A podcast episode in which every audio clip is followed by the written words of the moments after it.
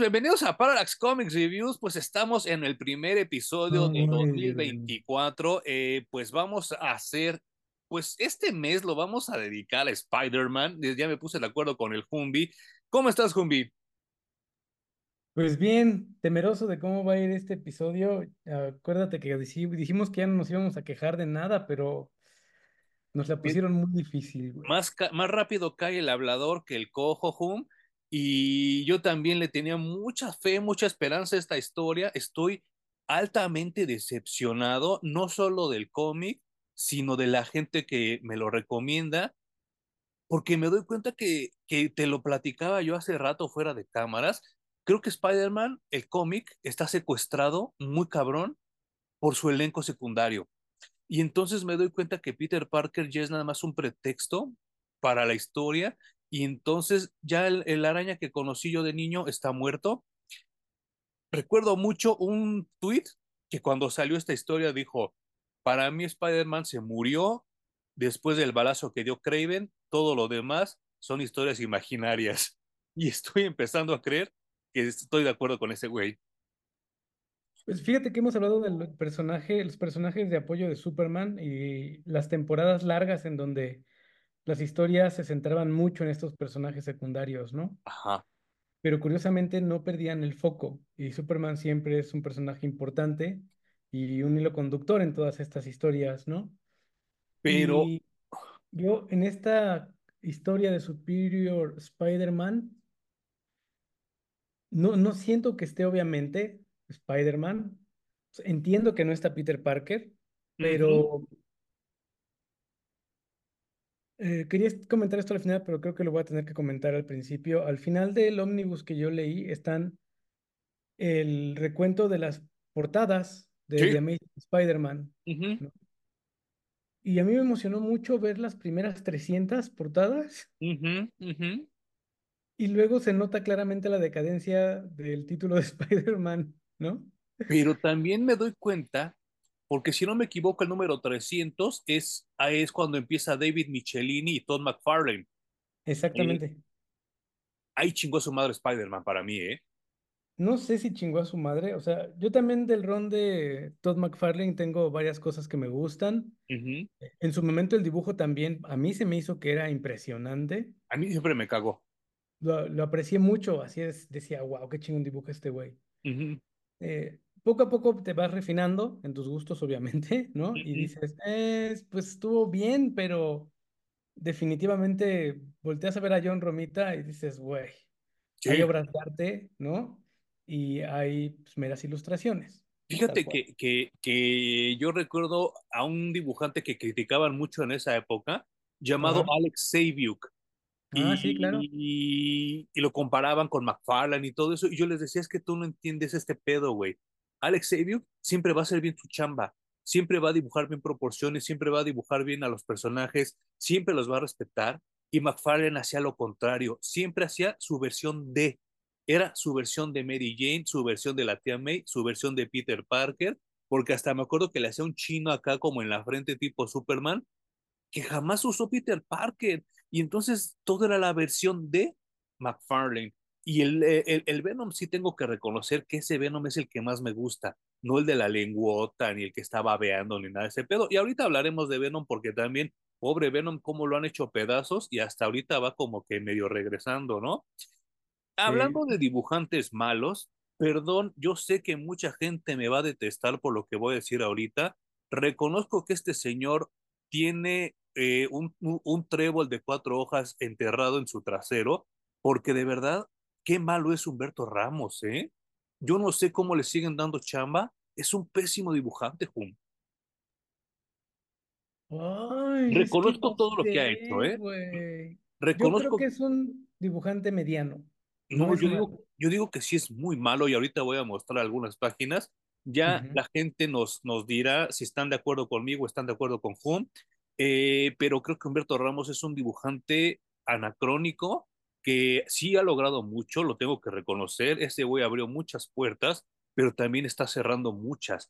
Eh, la gente comenta que, que la ventaja de Humberto Ramos es que como reloj entrega sus páginas, que nunca se atrasa lo creo totalmente, eh, eso habla muy bien de él, pero también creo que gran parte de lo que siempre entrega sus páginas rápido es porque el güey no le mete detalle a nada.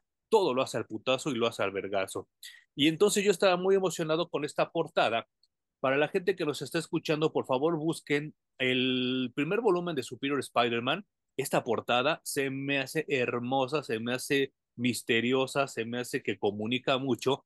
Y entonces cuando abro y empiezo a leer, digo, chingue su madre, dibuja Humberto Ramos y se me cortó el orgasmo bien cabrón. No, qué ¿Por qué? triste. Porque acababa, acabábamos de hablar, de que McFarlane hacía todo con su versión D. Bueno, aquí sale el escorpión, sale Trapster, sale el Doctor Pulpo y sale Hydroman, que ninguno se parece. Yo tuve que andar adivinando quiénes eran porque no se parecen. Y estamos hablando de cuatro villanos súper clasiquísimos, no solo de Spider-Man, sino de los cuatro fantásticos, y ninguno se parece. Y entonces yo dije, ¿quién vergas son? ¿Quién son? Y no les miento, aquí les voy a mostrar que ninguno se parece. Y entonces, o sea, ¿cómo vergas van a decir que esto es el Doctor Pulpo? Este, esto no parece ni humano. Perdón para los que nos están escuchando, pero busquen Doctor Octopus, Humberto Ramos, no se parece. Según en la mente de Humberto, de Humberto Ramos, este es, este es. Según yo recordaba que Hydroman tenía el cabello café, al Trapster lo pone pelón y al escorpión con una pinche máscara como de Dragon Ball Z. Dije, ¿qué pedo este güey? No sé, neta, cómo esa banda tiene chamba. Y de verdad, este número me pareció lamentable porque ni siquiera te explican en qué momento hacen el, el cambio, el switch entre el Doctor Pulpo y Spider-Man. Aquí simplemente aparece ya eh, el Doctor Pulpo en la mente de, de, Peter Parker y Peter Parker en la mente del Pulpo. Y entonces dije, bueno, ¿en qué momento sucedió? No sé si en el tuyo sí viene, Hum. Eh, es que sí viene, pero no viene explicado así luego, luego al principio. Uh -huh. Tienen como pequeños detalles y diálogos donde te están dando a entender en qué momento fue. De hecho, el Doctor Octopus le, le cuenta en ciertos momentos a Peter cómo fue que logró cambiar eh, su cerebro entre ellos dos, ¿no? Ajá, ajá. Y el Doctor Octopus que enseñaste es un Doctor Octopus que le quedan, no me acuerdo si un día o unas horas para vivir. Que ya se está como hasta pudriendo, ¿no? Ajá, eh, ya le están fallando los órganos y, y todo el pedo. Bueno. Pero sí, en el que yo leí sí explican cómo es que, o sea, de hecho vienen de varias historias antes, porque todo esto empezó creo que con, cuando contrataron a Dan Slott Sí. para el primer Spider-Man y creo que lo primero que escribió fue Big Time. ¿Y sabes qué? Eh, aparte de, de, Big Time, se aventó una mafufada terrible que se llamaba Spider Island. Exactamente. Y que creo que viene justo de determinar la historia de Spider Island. Uh -huh. eh, y el Doctor Octopus quedó hecho mierda, a punto de morir. Sí. Pero logra inventar, eh, pues es como un, valga la redundancia, un octopus Ajá. mecánico pequeño. Sí. Que lo que hace es guardar la conciencia o los recuerdos del cerebro del doctor Otto Octavius uh -huh. y se lo implanta en la corteza a Peter Parker. Pero está bien culero. ¿Sabes qué está bien culero? Que pues obviamente nuestras mentes están muy aceleradas, nuestras mentes con la gestalt completan muchas cosas. Y a mí cuando me platicaban de esta historia, cuando leía reseñas, cuando leía opiniones, yo hasta me imaginaba que el doctor Pulpo se había hecho amigo del doctor Doom y le había prestado la tecnología del cambio de cuerpos. Porque ya ves que el doctor Doom varias veces ha cambiado de cuerpo con Reed Richards. Y hasta hay la teoría de que realmente Valeria es hija del doctor Doom, no uh -huh. de Reed Richards. Claro. Y ento entonces así como que yo decía, no mames, a lo mejor se conocieron y le dio el Doom esta tecnología. Ah, no, aquí como dices tú, es una pinche arañita que se le conecta acá como en el cuello al Peter Parker y ya de ahí le saca toda la información. Yo no sí, sé. creo que, que, le echó la hueva cuando escribió la manera en la que cambian cuerpo. Uh -huh. Le echó muchísima hueva, no quiso explicar nada. Pero creo que esa hueva es de lo que sufre toda esta historia. Toda, toda, no quiere explicar absolutamente nada con profundidad, todo es como por encimita. Y cuando tú crees que las cosas se van a poner buenas, van a reventar o va, va a ser algo inteligente, se sale por la más fácil, güey. Sí, por la tangente, sí, no Es, manches. es- es impresionante porque honestamente yo sí vi muchas cosas en esta historia que me gustaron. Yo Yo dije, tampoco, no, yo no puedo decir muchas, pero sí algunas. Yo sí varias y puedo, o sea, me parecía como muy interesante, Ok, pero la manera en la que lo abordaron, eh, sobre todo toda esta parte psicológica, ¿no? De, de eso, cambiar dos eso. mentes, era así como, wow, esto va a estar increíble. Y había muy pequeños asomos de que el escritor analizó la personalidad de Peter Parker, ujú, el mundo, sus conexiones, sus amigos, su familia. Pero o, cuando yo decía, no manches, aquí el, eh, este güey me va a mostrar que sí conoce al personaje y que sí ha leído un chingo y que sabe escribir. Y no, solo soltaba un diálogo así medio inteligente y luego ya se perdía en medio de la nada de cosas superfluas y que ocurren y solo ocurren porque en realidad no tienen mucho peso. No. Y, y, y ¿sabes qué es lo peor de todo? Que, que ahorita acabas de dar muy bien en el clavo. Eh, creo que Dan Slott no conoce a Spider-Man y entonces eso, eso arruina mucho eh, la, la, la historia. ¿Por qué? Porque regresa a los mismos clichés de todos los escritores, ¿no? El Peter Parker, el Peter Parker deprimido, la Mary Jane con cara de, pinche Mary Sue más bien, que también ya Mary Jane resuelve todo en el universo Marvel. Eh, creo, creo que tenía todo el potencial del mundo de manejar a J. Jonah Jameson como un villanazo y lo termina dejando como un pobre pendejo, porque creo que J. Jonah Jameson es de los peores villanos que tiene Spider-Man. Creo que es de los más dañinos, porque ese güey es un culero, es un mierdero que nada más le gusta andar publicando chismes en su periódico y le ha arruinado mucho la vida tanto a Peter Parker como a Spider-Man. Y aquí lo platicábamos en el podcast anterior, Hum. Yo estoy hasta la madre, hasta la madre de verdad de la política en los cómics. Y aquí que es este alcalde. ¿De dónde ese güey va a ser alcalde? ¿Quién va a votar por él? Bueno, lo mismo pensé de Cuauhtémoc Blanco y está gobernando Morelos, güey, o sea. Tienes toda la razón del mundo. O sea, sí, sí veo que puede ocurrir, pero como tú dices, completamente desperdiciado.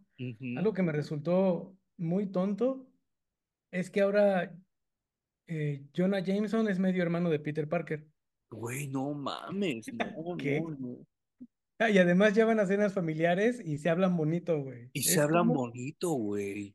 Eso me dice que claramente el que escribió esto no entiende absolutamente nada, ya deja todo el personaje del mundo del personaje, ¿no? En mi mente, si me preguntaras a mí, Manuel, Jonah Jameson y la tía May son de la misma edad.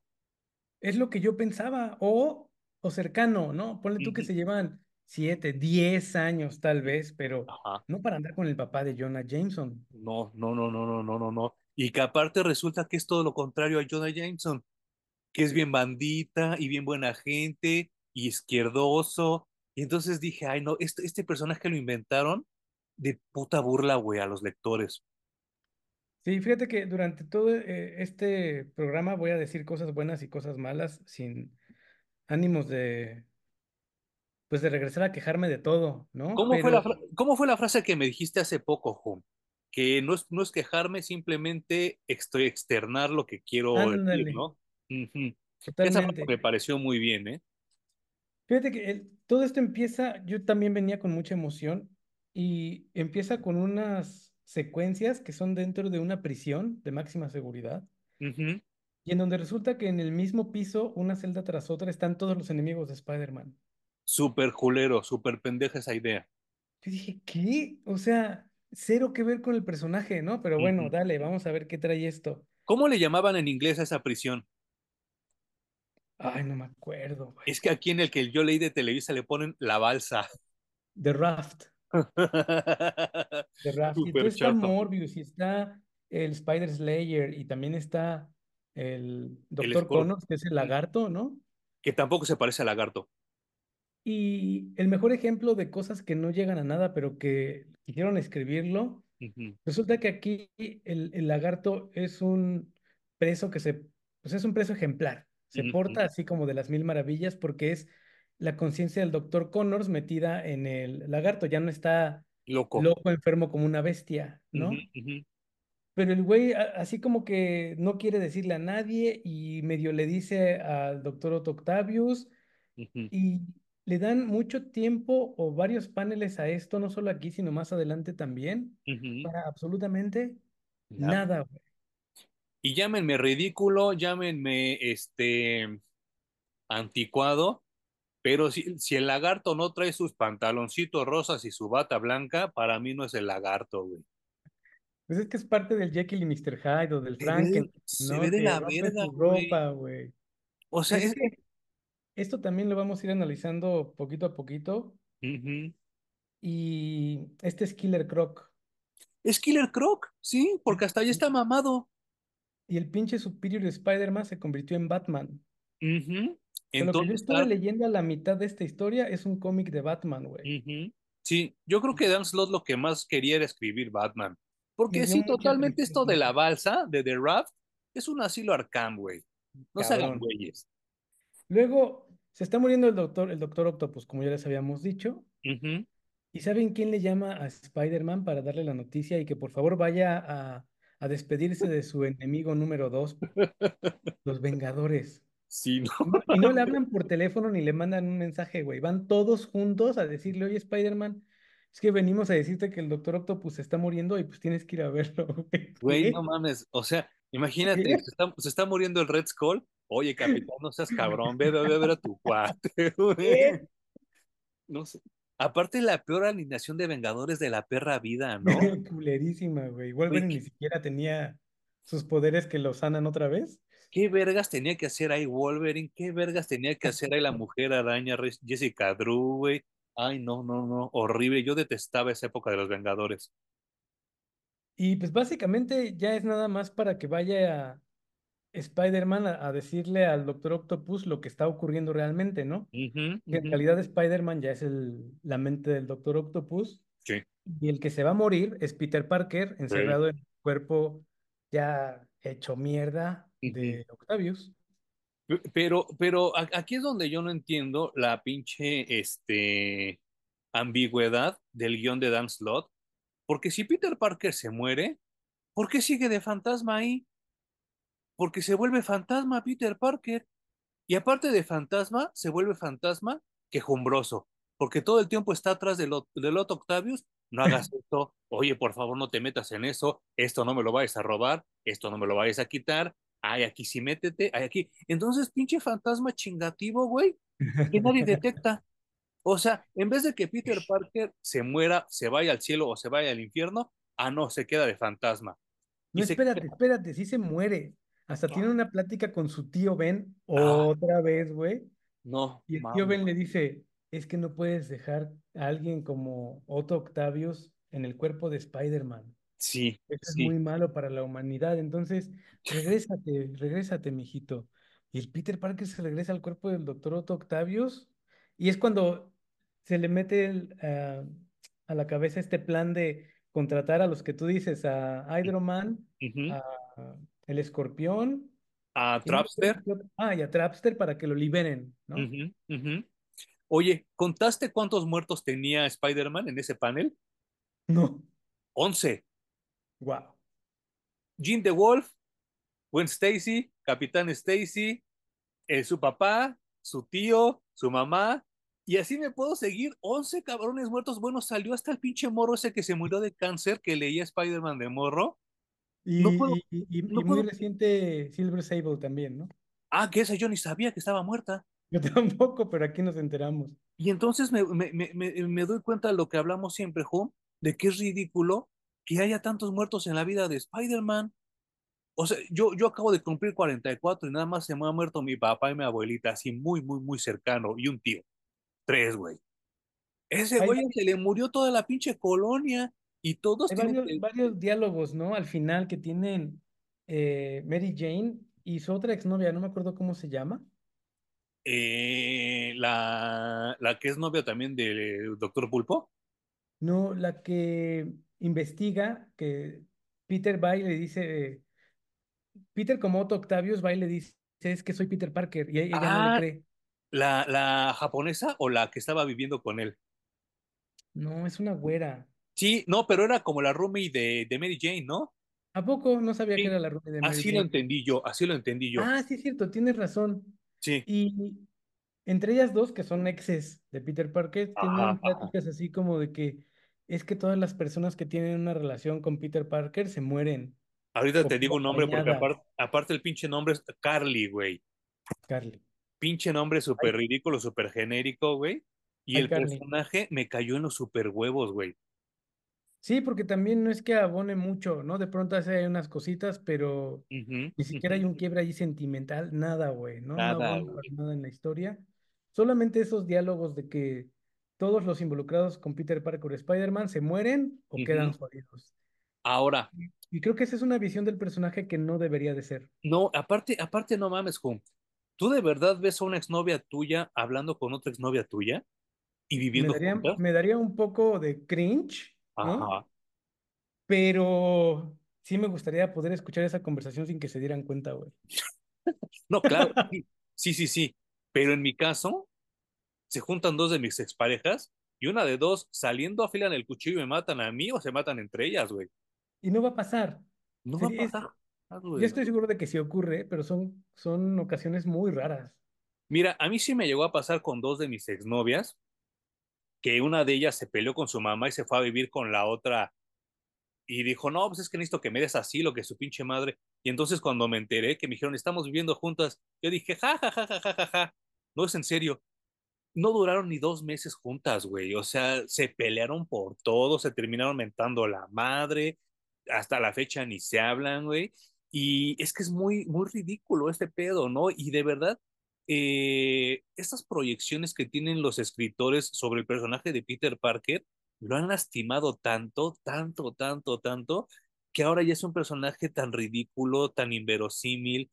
Y, y, y miren, una parte que me gusta mucho, mucho, mucho de esta historia es que te demuestran que sí, en efecto, Otto Octavius es un genio y es un chingón para lo que hace y la verdad sí, sí te dan a entender que el güey, pues sí es doctor de verdad, o sea, no es como el doctor Doom que se adjudica el título de doctor, pues este güey de verdad tiene un doctorado en ingeniería mecánica y entonces te dan a entender que sí, Peter Parker era un, era un mediocraso, güey, que todo lo que hacía lo hacía a medias y esa parte me gusta mucho, güey.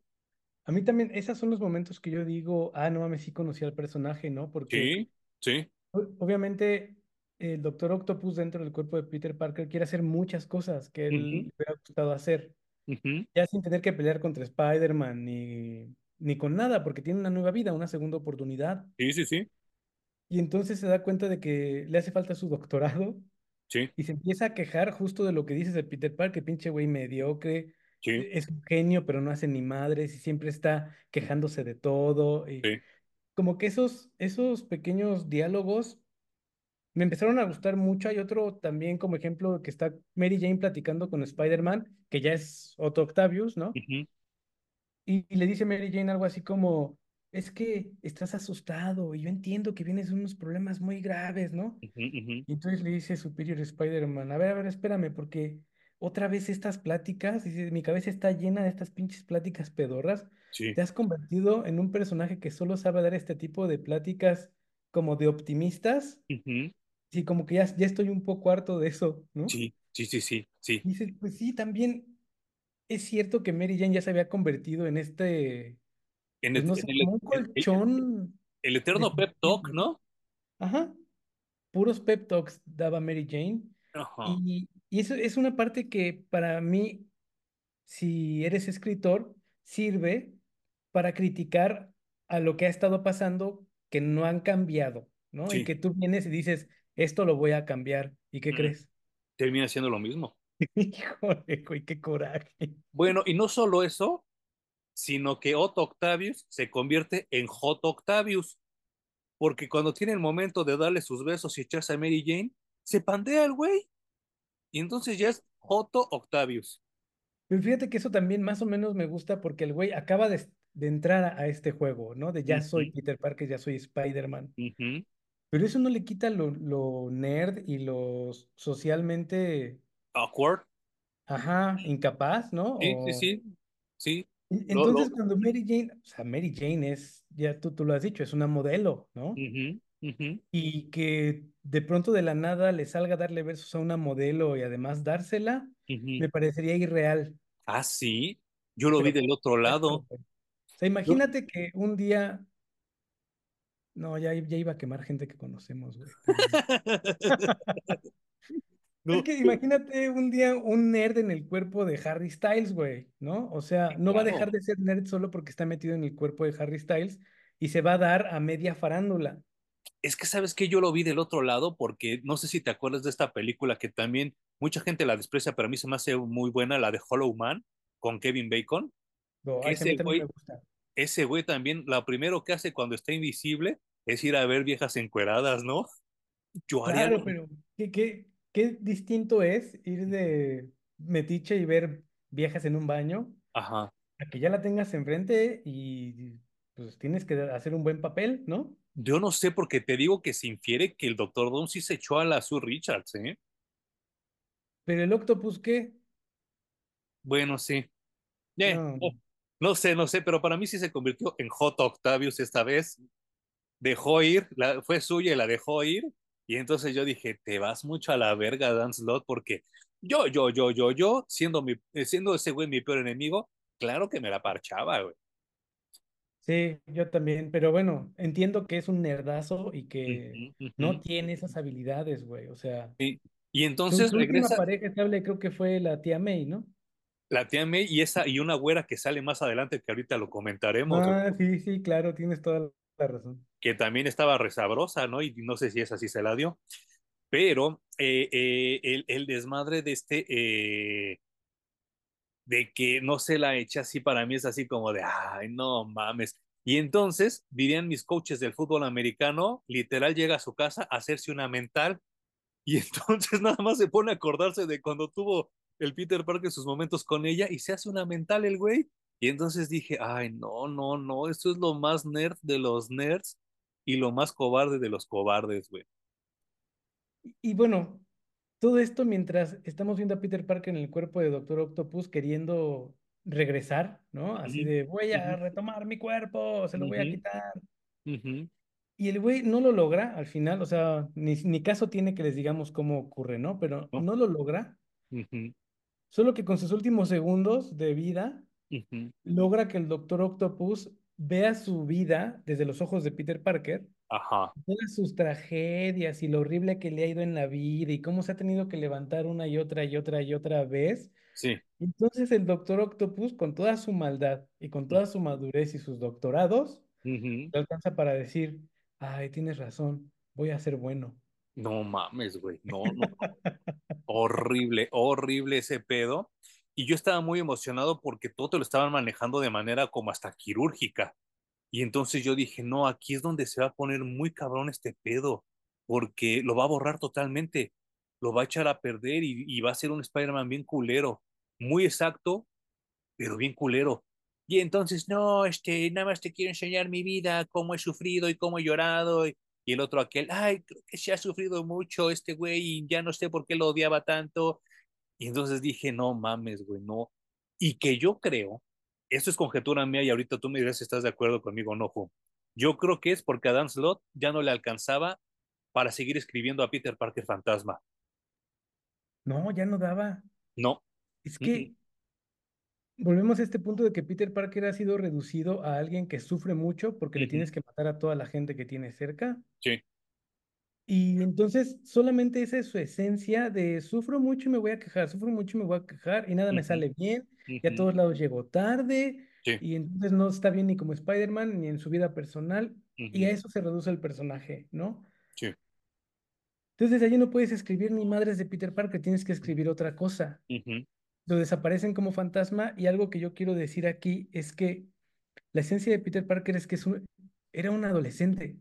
Sí. Un adolescente nerdoso, inteligente, flaco, Uh -huh. que, que no tenía así como mucho con qué sobresalir salvo su intelecto y luego le dan superpoderes, ¿no? Y acuérdense que un adolescente trae la hormona, los deseos, los Uh -huh. miedos, las culpas, todo lo trae así que le explota todo el tiempo Sí. Y lo, lo vive de una manera súper intensa. Entonces, contar esas historias desde el adolescente que le dan superpoderes fue lo que nos enganchó a muchos con ese Claro. los primeros 300 números que, que les decíamos. Ujú. Pero ahora, eso también me voy a adelantar un poco. Al final, hay varios creadores de Spider-Man que escriben algo al respecto del número 700 de Spider-Man. Ah, en eso Es no venía el mío. toda esta historia. Y hay una en específico que me gustó mucho, que es de Kurt Busiek. Kurt Busiek es también uno de esos santos que han sí, escrito historias ultra chingonas en la historia del sí, cómic. sí, sí. Ah, pues bueno, Kurt Busiek dice que cuando él empezó a ver Spider-Man, justo esto de Mary Jane es modelo y además tenía fo- su photoshoot en París y Peter Ujú. Parker estaba volando para alcanzarla, dice. Y aún así, Peter Parker encontraba tiempo y energía para quejarse de todo, de lo Sí. mal que le iba en la vida, ¿no? No manches. Dice, pero luego seguí buscando y descubrí los primeros números de Spider-Man. Ujú, Ya, ya saben, donde Stan Lee, donde eh, Steve Ditko, ¿no? John Romita, etcétera, etcétera. Y dice, y ahí, ahí encontré el espíritu del personaje en esos primeros números, ¿no? De que era un adolescente con el que yo me podía identificar y que tenía los mismos problemas y que tenía superpoderes. Y creo que eso lo perdimos después del número 300, como ya dijimos al principio, ¿no? ujú, ujú. Y no solo eso, fíjate que también quiero eh, mencionar que hay un momento en el que Superior Spider-Man tiene una pelea con Shocker, con Boomerang y con... ¿Cómo se llama Justo, este justo eso iba. Este, Shocker, otro. eh, eh, eh, que realmente, Ah, Beetle. es lo que te iba a decir, que realmente esos no eran los seis siniestros, eso era el sindicato siniestro, era el. Sinister Syndicate. Pero aquí resulta que gracias al capricho de Dan Slott, se convierten en los nuevos seis siniestros, lo cual emperra mucho al Doctor Pulpo. Lo enoja mucho, ¿no? Y hay, aquí hay algo que yo creo que Spider-Man nunca debió ser y no sé por qué ha durado tanto tiempo. Tiene una pelea muy rápida, decide retirarse, el Superior Spider-Man, luego va a una cena con Mary Jane, en donde obviamente está distraído, distraído por el escote del personaje, y de pronto le dice, espérame, espérame, porque estoy escuchando a estos güeyes que están planeando el siguiente golpe. Dice, ¿cómo que los estás escuchando? Dice, ah, sí, es que tuvimos una pelea y cuando los toqué, les dejé 80 nanobots con los que estoy escuchando y estoy siguiendo todos sus movimientos. Y entonces con esos, esos nanobots sabe lo que van a hacer y luego llega a donde van a hacer el robo estos güeyes, prepara absolutamente todo para quitarles sus poderes. Crea como una, haga- hagan de cuenta, una jaula de Faraday en donde si estás dentro de esa jaula, pierdes tus superpoderes, Sí, no ¿no? mames. Aparte los Pero poderes bien yo- pendejos, ¿no? Porque ¿qué poder le vas a quitar a Boomerang? además, ¿qué poder le vas a quitar a Shocker si es pura tecnología, güey? Sí. O sea, escritor eh, tonto y huevón porque no quita poderes. Básicamente lo que hace es como un pulso electromagnético ujú, que, porque los, los enemigos a los que se está enfrentando son completamente tecnológicos, ¿no? Sí.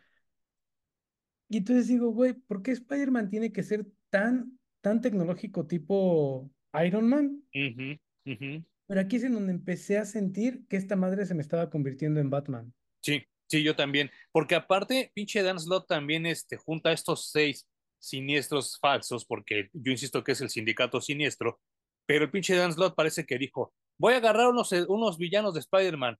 Ah, va, va, pues te traemos a Electro, te traemos al buitre. No, no, no, unos más culeros, más culeros todavía. Y agarra los más pinches tercerones, cuartones de los cómics de Spider-Man, porque ninguno de esos a los que le rompe la madre son villanos que duraban más de un cómic, ¿no? Y entonces dices, a ver, a ver, no, no, no, los más culeros, más culeros.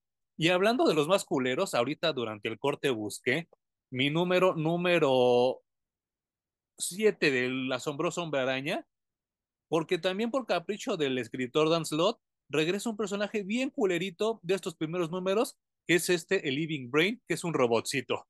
Que ese sí, me dio gusto verlo, Sí. pero como siempre, no abonó en nada después. En nada, y creo que también tenía el potencial de, de Sí. hacerlo. Lo que pasa es que creo, creo que fue demasiado. Ujú, Mordió más de lo que podía masticar, güey. sí. Y, y en esta batalla, al final, pues a madrazos le tumba la quijada a Boomerang Ujú, sí. y está a punto de matarlo, no sé por qué, pero el fantasma de Peter Parker le detiene la mano Ay, sí, no y mames, le güey. dice, no, por favor, no lo hagas. Y el otro dice, ah, pues tiene razón. Me Y, y estoy luego, manchando. como que sigue explorando su relación con Mary Jane y en vez de disfrutarla y dársela, como tú dices, superar sus miedos y sus bloqueos sociomentales y lo que sea, Ajá. decide que lo mejor, como ya se hizo bueno, para protegerla, es terminar con ella para siempre, ¿no? Porque siendo novia de Spider-Man, pues es un riesgo. No mames, sí. Y yo hace cuenta que estaba viendo a Batman diciéndole a Gatúbela por qué no pueden estar juntos. Ajá, ajá. Que ya también lo hablamos en alguno, hace un año, en el Sí, sí, episodio de. San Valentín. Y, y luego me salen con que Jonah Jameson construye una señal como la de Batman para llamar a Spider-Man. Y Y que dije, no, ya torció, ya esto ya está muy torcido, güey. Ya. Sí, sí, sí, no, no, no, horrible, horrible. Afortunada, es que ese güey también, eh, yo no sé si esto ya lo hizo como autoburla o qué pedo, porque pues, el, el, el doctor Pulpo la rompe, dice, estas mamadas, ¿qué? A mí no me estés hablando así, que para eso existe la, la tecnología. Dice, ¿qué quieres que los villanos vengan aquí a madrearme o qué? ese es otro argumento que yo pensé que parecía inteligente el escritor, ¿no? Es como. ¿qué pendejada estás haciendo? Y dije, ah, ok, sí se pone a analizar las cosas. Luego me dio otra, porque el Doctor Octopus se pone a recordar sus años mozos en donde trabajaba con el buitre. Ah, Y hay un momento muy bonito en donde se transporta en esa época en donde todo era más inocente y entonces el buitre era enemigo de Spider-Man porque dice, es que yo lo único que quiero es robar suficiente dinero para retirarme, ajá, ajá, pero cada vez que voy a robar dinero aparece este pinche güey disfrazado de hombre araña y, y detiene mis robos y además me lleva con la policía, entonces sí, ya estoy harto, por eso quiero vencerlo, ¿no? ajá, ajá, ajá, Es decir, es un amigo, es un enemigo, es un enemigo ultra básico por razones mega básicas y sí, dije... Qué padre, güey, porque va a regresar a, a estas cosas, ¿no? De que los enemigos son enemigos, porque para mí Spider-Man siempre está más tirado del lado de Luke Cage o de Daredevil o sí, sí, gente que está en el barrio, ¿no? Entonces por eso no tiene ujú. tanta tecnología, por eso no tiene enemigos tan elaborados, por eso Claro, es tan complicada su vida. Y cuando digo esto se va a poner bueno, pues no, resulta que el buitre está usando niños Eso está de la verga, güey. O sea, ni siquiera tiene sentido. Dije, güey, nada, nada, nada que ver. Y entonces, si no era suficiente Batman, El Superior Spider-Man diseña robotcitos que van a patrullar por completo todo Manhattan. Y entonces tenemos esta toma que si le pones el trajecito de Batman y la capa, Ajá, ajá, porque Spider-Man está parado en la más icónica pose de Batman sobre una azotea, sí, sí. güey, dije, ¿qué, qué, por qué? ¿Por qué Spider-Man tiene que ser Batman? No, y estaba, estaba tratando de buscar ahorita la página, Home, que, que, que estás diciendo lo del buitre que, que sale con los, ah, con los niños chiquitos. ¿Para qué niños chiquitos, güey? O sea, ¿cuál es el sentido? Ah, gracias, gracias, gracias, güey. Pero sí, sí, no, no tiene sentido, güey, no tiene ninguna validez. Ay, no, no, no, no, no. Y mira que el buitre, como bien dices, es un villano súper simple, pero que siempre me ha caído bien. O sea, el, el que sea un pinche viejito cascarrabias, mamón, y que sea muy inteligente el güey, me, siempre me ha gustado mucho. Aparte, a mí en la vida real me dan miedo los ancianos, güey. Digo, ¿qué pedo? O sea, como que nunca sabes sus intenciones, ya tienen su cara tan marcada, tan corrida, que nunca sabes si te están hablando en buena onda o te quieren chingar o algo así. Y a mí los viejos me dan mucha desconfianza la gente vieja, ¿no? Y entonces el buitre, por eso sí como que en mi mente sí me da un poco de miedo, sí me da un poco de, de, de, de cringe, dirían ahora los chavos. A mí también me gusta mucho el personaje del buitre, ¿no? Eh, Justo por esto, tal vez todos los enemigos de Spider-Man en los primeros números también me gustan mucho porque son ultra básicos, no, no llevan más explicación, ¿no? Y ahora todo es tan ultra, mega, hiper tecnológico, güey, que esto también debieron de, de abandonarlo junto con esta historia de que el Doctor Octopus decide, pues, retomar el estudio del doctorado porque Peter Parker no lo tiene y va a derivar en que va a existir Peter Parker Industries. no mames, güey, sí. Y entonces Peter Parker se vuelve como el CEO de un lugar que se dedica a inventar cosas ultra de vanguardia, con mucha tecnología. Y entonces es como, güey, esto ya lo perdimos. Ya no es Peter Parker. no, porque aparte el güey trabaja por primera vez en su perra vida en un lugar donde está haciendo ciencia, con un, un jefe súper buena onda que le permite todo, y el güey se pone mamón y renuncia a, hacer su propia empresa, güey, no mames, güey. Y ah, hubo un momento muy cagado donde dice Tony Stark, ah, sí, qué bueno, porque él trabajó en Stark Industries un rato y la verdad es que sí es muy bueno, ¿no? O Ah, no mames. sea, como apoyando esto. Y, Sí. o sea, creo, creo que Peter Parker sí es un buen estudiante, sí es un güey que le gusta la ciencia, le da para hacer sus gadgets y sus cositas, Sí, claro. pero no está al nivel que lo quieren poner, güey. No es Tony Stark, en efecto, no es Tony Stark. Y, y, y, y sabes qué también, Eh, es que estoy, estoy buscando aquí, eh, esta película que salió con Tom Holland, la primera, que muchos les gusta y a muchos no. A mí se me hace medianona. A- Yo, yo hasta la fecha no he visto una buena película de Spider-Man. Y Michael Keaton es el buitre. A Michael. Keaton lo respeto, me cae muy bien. Creo que es un muy buen actor. Pero qué buitre tan culero nos dieron también, ¿no? También con sus pinches alas con hélices y con turbinas. Váyanse mucho a la verga, güey. A mí me gustó, me gustaba mucho el inicio, porque es un güey que se dedica a limpiar, sí. ¿no? Y que me lo corren a la verga, ¿no? superhéroes y llega y limpia, ¿no? Y luego les quitan el trabajo y entonces Ajá. encuentra allí su odio hacia los superhéroes, ¿no? Y, y luego eh, su odio hacia Spider-Man. Sí, Entonces me sí, sí, parece sí. un origen muy común y corriente y me gustaba mucho. El pedo es que ya estaba tan viciado el universo Marvel que tenían que hacer Spider-Man igual, ultra tecnológico de vanguardia y a sus enemigos también. Y no era necesario. Me acuerdo que cuando salió en la película de Civil War, Ajá. Me emocionó mucho porque efectivamente se sentía como un adolescente Y no manches. mamón que no sabía nada de la vida. Y dije, ya le están dando al clavo. Y el güey traía un traje de tela, no traía nada de tecnología. Sí se lo, se los dio Tony Stark, pero no importa. Era el traje de tela de, de Spider, del Spider-Man que conocíamos. Pero, es que los pinches hermanos rusos, es que los hermanos rusos están muy cabrones. Esos güeyes saben realmente lo que hacen. En cambio, este güey, el John Watts, no mames, también pinche faramayoso culero, ¿no? No, del asco, güey. Ujú. Y, y fue muy triste porque pues tiraron toda la expectativa que yo tenía acerca de Spider-Man.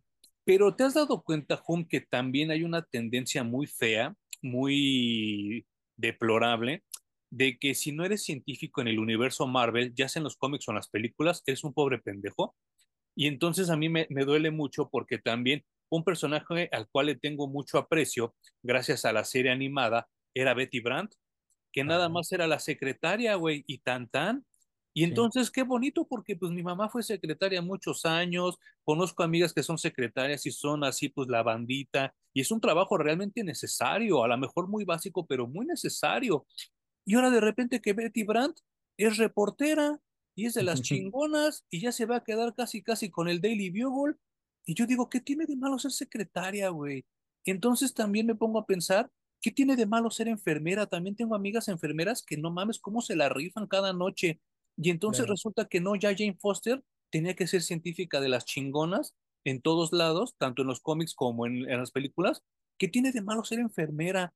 Entonces creo que que se están echando los pedos muy altos con las profesiones, porque hay profesiones muy básicas, hay oficios muy básicos que nos ayudan mucho como sociedad. Y este pedo de que Betty Brand llega ya siendo la chingona de la pradera, me lastimó mucho mi pasado, güey. Sí, sí creo que han hecho lo que han querido con los personajes. eh, y además te los presentan, también está el Robbie, que era como el segundo al mando en el Daily Bugle cuando estaba Jonah Jameson. También sale, pero todos salen al puro chilazo, güey. Sí, Como sí. hacer nada más un statement ahí pedorro y luego los desaparecen, tampoco ujú, abonan nada a la historia.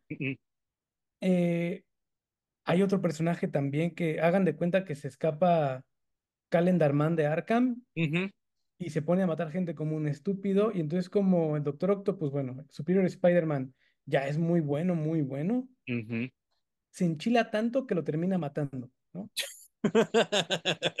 Sí, es cierto. ¿Cómo se llama ese güey que está reculero? Ahorita lo busco. Ay, no me acuerdo, para, y, para acabarla de chingar, el Humberto Ramos lo dibuja, hagan de cuenta que se metió el lápiz en el ano y ya de ahí se puso a dibujar con la cola.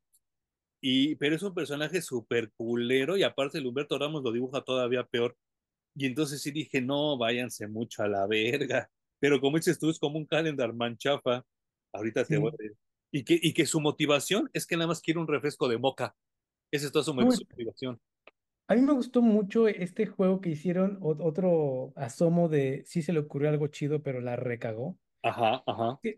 Recién de que escapa, llega a un desayunador y entonces mata a todos los comensales. Sí, Solo sí, sí, sí, sí. vivas a una, a una señora y a su hija, ¿no?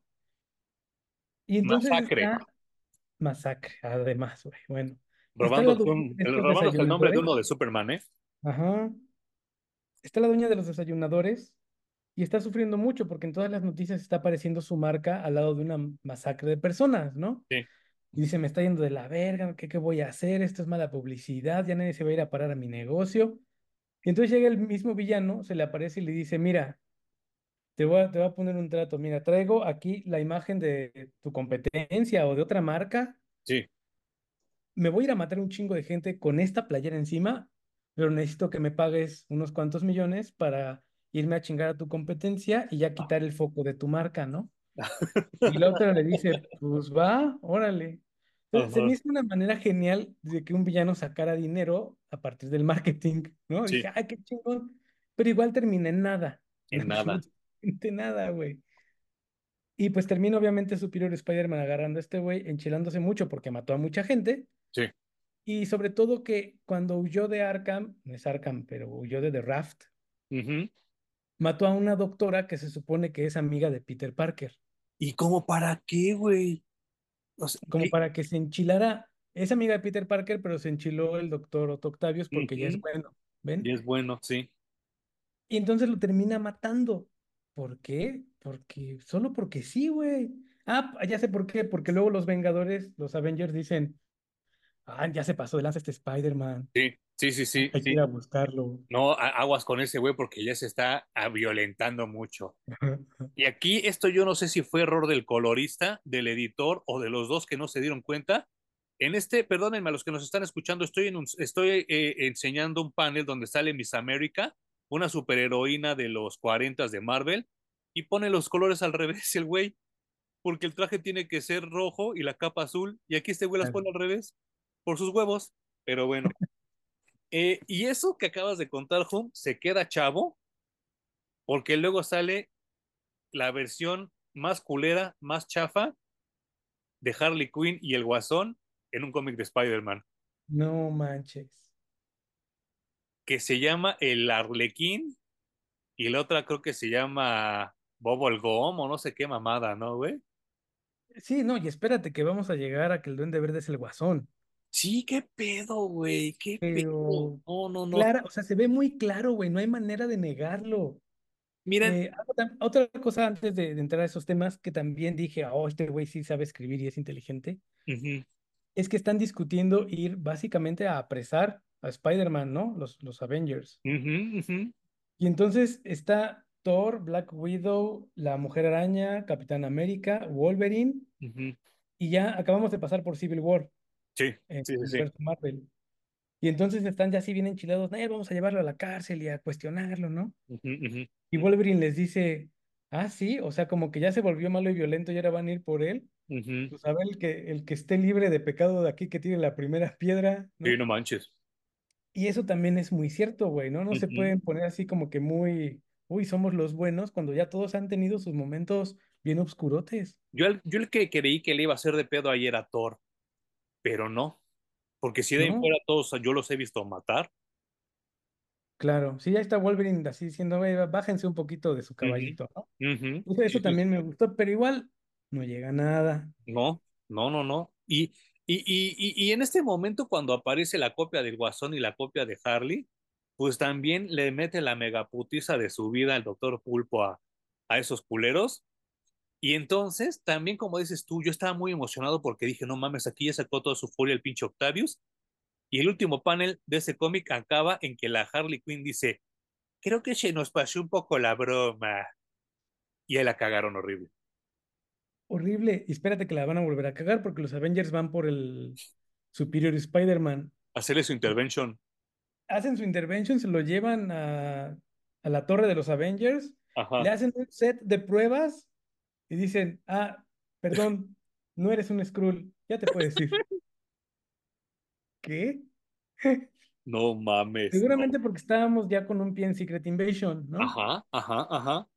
Pero bien a lo pendejo metido, güey. sí, sí, sí, sí, sí, sí, sí. No, no, no, no entendí por qué pasó esto. Se nos ha olvidado comentar, Hum. Bueno, qui- quiero brincarme a, a que nos pasamos, ya llevamos como siete villan- villanos culeros de Spider-Man. Teniendo villanos tan chidos, agarra a los más culeros. Ah, no, pues todavía hay uno más culero que viene a ser la de Super Pedo, que se llama Cardiac. Que también, yo no sé qué verga salió ese güey, apareció y a hacer la de pedo. Pinche personaje, nunca me ha caído bien ese. No, pero fíjate que aquí lo siento bien manejado porque es como un antihéroe, ¿no? Ajá, pero él era malo, ¿no? Hasta donde yo me acuerdo. al principio, no, también solo quería curarse de su chingadera del corazón y, Es y entonces cierto, de su que robar soplo. tecnología Ajá. y como te estaba robando tecnología, pues llegó Spider-Man y se lo chingó, ¿no? Y así se vuelven enemigos, otro enemigo así al azar, ¿no? Sí, sí, sí. Pero creo que aquí está muy bien porque él está en su, metido en su pedo. Lo que pasa es que necesita tecnología que tiene que ir a robar y que resulta que es un invento del doctor Sí, Octavio. Entonces llega el Superior Spider-Man y como la cajita dice invento tal del doctor Octavius, se pone la enchilada de su vida porque le están robando cosas que él inventó, sí. le pone una madriza y todo, pero a fin de cuentas queda, creo que este Cardiac, sin ánimos de decir que uno es mejor que el otro, pero como un Steel en Superman. ¿Verdad? Sí, yo también lo sentí así. Y hasta cuando se quitó la máscara, ya ni me acordaba que era negro. Ah, no manches, yo sí. Sí, sí. Es negro y es doctor. es negro y doctor. Sí, sí, sí. Y, y, y pues eh, llega el momento donde di- dicen, en el siguiente número de Spider-Man recibiremos a un dibujante invitado. Y yo dije, ah, qué bueno, para descansar del Humberto Ramos. Llega uno peor, güey. Llega uno que dibuja todavía más culero. O sea, güey, llega el momento donde el güey le dibuja a Spider-Man los dedos del pie, güey. ¿Para qué vergas le dibuja los dedos del pie a Spider-Man, güey? Si ese güey se le pega a la pinche pared con su energía pinche este, cinética, güey. Ah, no, aquí le pone como los dedos del pie. Aquí, miren, lo muestro. ¿Para qué vergas hace esto el dibujante? Y aparte hasta le pone sus rayitas al dedo del pie, ¿no? Yo pensé que solamente lo hacían con el Superior Spider-Man porque, pues para hacerlo distinto, ¿no? Ajá, ajá. Pero no, el que mostraste era el del traje del Spider-Man normal, de Peter Era el, Parker. sí, claro, era, era el de Peter, güey. Y entonces dije, no mames, nos pasamos de un dibujante culero a uno que dibuja todavía más culero, ¿no? Y como si esto no fuera lo suficientemente humillante para Otto Octavius y para Spider-Man, no se quiso aparchar a Mary Jane. Más adelante diremos que tampoco se quiso aparchar a la Black Cat, pero eso sí, lo calienta, lo pone mal, lo enamora una chava enana. Muy kinky, güey, pero además también queda muy patente que nadie sabe dibujar enanos en, en los cómics. ¿Sabes qué dibujaba parece una bien? niña, güey. Sí, eso me pareció muy degenerado, ¿eh? de- tanto del escritor como del dibujante. Se me hizo muy japonés este Sí. pedo, güey. ¿Y sabes, Y sabes, no, sabes quién sí dibujaba enanos chingón? John Byrne, que alabado sea su nombre. ¿Te, te acuerdas cómo dibujaba Puck? Y, y también llegó a dibujar en, en Wonder Woman y hay un, hay un personaje también que es así como enano, ¿no? El Doctor Psycho. Entonces creo que el editor tiene que ponerse ahí lo- los pantalones y decir, es que no puede parecer una niña, güey. Exacto, exacto. Porque estamos, met- o sea, visualmente la relación es de una niña con un adulto, ¿no? Fíjate que, que una vez eh, esta gente woke, progre, basura, comentaba que estaba harto o harta, no me acuerdo si era hombre o mujer, de que dibujaran a los hombres mamadísimos y buenísimos y a las viejas caderonas y chichonas, que porque era sexualizar a los personajes y era un insulto para todos los, los seres humanos. Y entonces ella proponía, ella o porque insisto que no me acuerdo de su género, que todos se dibujaran así flacos, sin senos, sin caderas, ni nada de ese pedo. A lo que alguien muy sabiamente le contestó, eso nada más suena a que tú eres pederasta y estás provocando que los pederastas se, se emocionen sexualizando ahora personajes que son planos, como los niños de 14 años. Chingue su madre, ya no contestó nada esta persona. Y creo que tiene razón el otro güey, ¿eh? Creo que entre más flaquitas las dibujen, entre más menuditas, son chavitas de 14 años, güey. Y entonces, por eso sí, yo sí opto y sí prefiero a los hombres mamados musculosos y a las chavas chichonas y caderonas que infieren ya una madurez, por lo menos física y corporal, ¿no? Porque sí, lo, esta onda de, de, del anime se me hace muy perverso y muy depravado, ¿eh? Es que, ¿sabes? Yo creo que más bien es como hablan desde la envidia, güey, porque Sí. seguramente ella es plana y no tiene curvas para presumir, ¿no? Y seguramente con, sin eso no tiene acceso a hombres ultramamados y marcados, Puede ¿no? ser, ¿eh? Eso es lo que ella piensa. Pero más allá de eso, creo que todo esto de los superhéroes nacieron como ideales. Claro, Y como ideales también está la estética. sí. Y en los momentos en los que hemos leído superhéroes, pues bueno, tocó que la estética, lo, lo bonito era, era Schwarzenegger o era Sylvester Stallone o Jean-Claude Ujú, Van Damme. Y Sí. las mujeres, pues eran las chichonas, caderonas, piernonas. La Brooke Shields, güey, la Pamela Anderson, todas esas estaban de moda. Entonces, güey, no te estás quejando de los cómics, te estás quejando de los estándares de estética que ha impuesto la sociedad y que, pues ve y peleate tú con toda la sociedad, güey, no solo con los cómics, ¿no? Claro. Aparte, yo creo que una de las cosas que más me enloquece y que me gusta de Katy Perry es que ella acepta sus curvas como llegaron, ¿eh? No tiene que andarse limando ni las piernas, ni las nalgas, ni las chichis. Y ella está como muy orgullosa y cuando sube de peso le vale madre y así se, se pone su, su vestimenta súper sexy. Y eso creo que es muy valioso de Katy Perry también, ¿eh? A Lady Gaga le costó mucho trabajo superar eso, güey. Hasta que lo logró y se ve súper bien así, medio gordita. Sí, la neta que sí. Entonces, no, güey, o sea, olviden, olvídense de esas mamadas. Eh, piénsenle un poquito más al respecto. Ujú. Regresando a esto, güey, quiero, yo creo que ya ni vale la pena así como ahondar mucho porque no, es, sí es porque es muy pura basura. Es muy largo, pero es pura paja. Sí, mucha paja. Luego empieza a aparecer gente con, iba a decir, el loguito del Joker pintado en la Ajá, ropa y en, en- en las manos, ajá. pero es el loguito del Duende Verde, Sí, no que mames. además está en una guarida y que además se hace rodear de un chingo de vándalos y de rateros y de todo tipo de personas malas, justo como el Guasón, güey. Sí, no manches. No, bien culero, güey. También el Duende Verde era un villano tan simple, tan poquitero, que era bueno. A mí me gustaba esta onda del Duende Verde loco, que hacía pura pinche mamada, pero como creepy, como tenebrosa, que aventaba murciélagos y calabazas, y luego así rondaba con su deslizador llenando todo de humo. Esa onda me gustaba mucho. Pero ahora también resulta que el güey quiere la dominación del mundo, quiere ser el chingón, quiere que todos se parezcan a él, y sí, se convirtió ya en el guasón. Súper cabrón, güey. O sea, deja su marca por todos lados y parece que hace el caos solo por el caos, ¿no? Y hay, hay otro momento muy Batman en este cómic. Oh, no mames. O sea, Peter Parker tiene también su pequeña baticueva con un chingo de tecnología computadora que le dice qué está pasando en toda Ciudad Gótica. Sí. Y él ya está muy confiado porque básicamente tiene un estado policial, ¿no? En ujú, ujú. Manhattan. Sí. Y llega el Joker, diagonal el Duende Verde, y entonces va a abonar por el caos. Y descubre que Spider-Man ya no es Peter Parker, que Spider-Man es el Doctor Otto Octavius. Ah, porque resulta, creo, también Norman Osborn es Lex Luthor, güey. Y es súper inteligente y súper capaz, güey.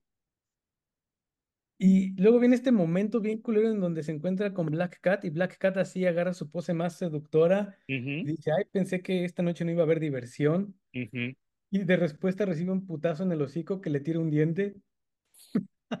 De la verga, güey, de la verga. Mira, a lo mejor te puedo pasar que no se te antoje Mary Jane por sus pinches pláticas aburridas, pero que no se te antoje Felicia Hardy. Ay, sí, no mames, güey. Estás muy pendejo. No, y además, o sea, en- en- entiendo que Superior Spider-Man tiene su encuentro con Black Cat y es una villana.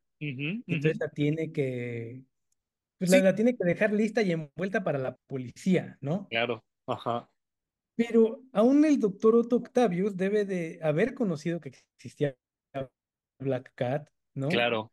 Deben de haberse cruzado en algún momento, saber uno del otro. Yo me acuerdo que Y había cómic, además, ajá, que había un cómic no, donde los veía madrazos solo juntos. por tirar madrazos. Ujú, ujú. Claro. Entonces llega, obviamente la puede, eh, ¿cómo puedes, cómo se dice subdue en español? ¿Cómo someter? Ajá, la puede someter y dejarla lista para la policía, pero no. Es importante saber que este Spider-Man es muy violento. Y entonces le tira un diente de un trancazo y ya, ¿eh? Black Cat no vuelve a aparecer nunca más No, vuelve, historia. igual que en el videojuego de Play 4, güey.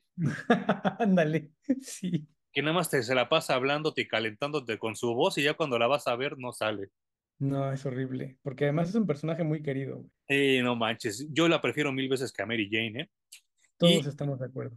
de la nada, de la nada, así como llega Black Cat, de la nada sin ningún pretexto válido, y también llega el Spider-Man del 2099, también dibujado con las super nalgas, güey, horrible, con unas poses bien culeras, y nada más, de sus huevos, llega, ni siquiera tiene una explicación válida. Ay, no, está muy loco.